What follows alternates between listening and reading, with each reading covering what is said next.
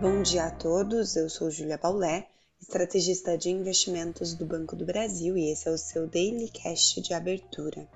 Hoje é quarta-feira, dia 12 de julho de 2023 e dia do aguardado número da inflação americana CPI de junho.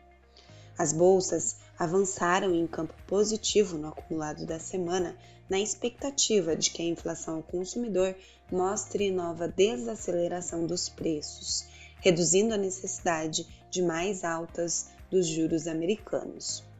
A expectativa por lá é de uma desaceleração de 4% em maio para 3,1% em junho, no acumulado de 12 meses. Portanto, a divulgação do dado deve orientar os mercados e as apostas sobre a conduta do Federal Reserve nas próximas reuniões. Atualmente, o mercado aposta de forma majoritária na subida de 25 pontos base nos juros na reunião deste mês. A grande dúvida dos investidores é sobre um segundo aumento dos juros ainda esse ano entre as reuniões de setembro e novembro.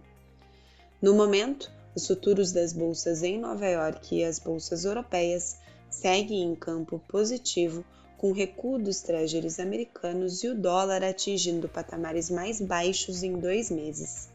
O petróleo também acompanha o otimismo, subindo mais de 2% em patamares mais altos desde o fim de abril. Na Europa, destaque novamente para a Bolsa de Londres, mas hoje a bolsa sobe mais de 1%. O Banco Central do país realizou um teste de estresse com resultados favoráveis para impulsionar as ações de bancos do país.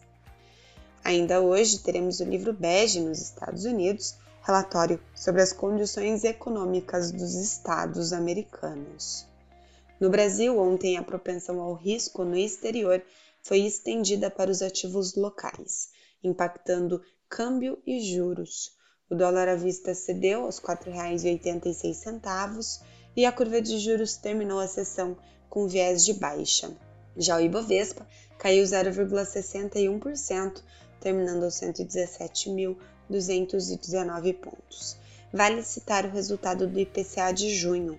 O índice cheio teve queda de 0,08%, em linha com a mediana das expectativas de deflação, mas a inflação de serviços saltou de menos 0,06% em maio para mais 0,62% em junho e manteve pressão altista sobre a curva de juros ontem.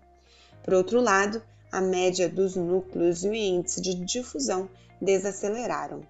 Com isso, houve ajuste no quadro de apostas para a Selic, com a expectativa de queda de 25 pontos base, agora levemente majoritária para a reunião de agosto. Para hoje, teremos dados do setor de serviços para acompanhamento, enquanto isso, o ambiente externo traz alívio para a abertura dos negócios. Tanto o dólar mais fraco ante moedas de países emergentes como as treasuries em queda nos Estados Unidos ajudam os ativos locais. Bolsas em alta lá fora também ajudam a abertura da bolsa aqui no Brasil. Ficamos por aqui, um bom dia a todos e até a próxima!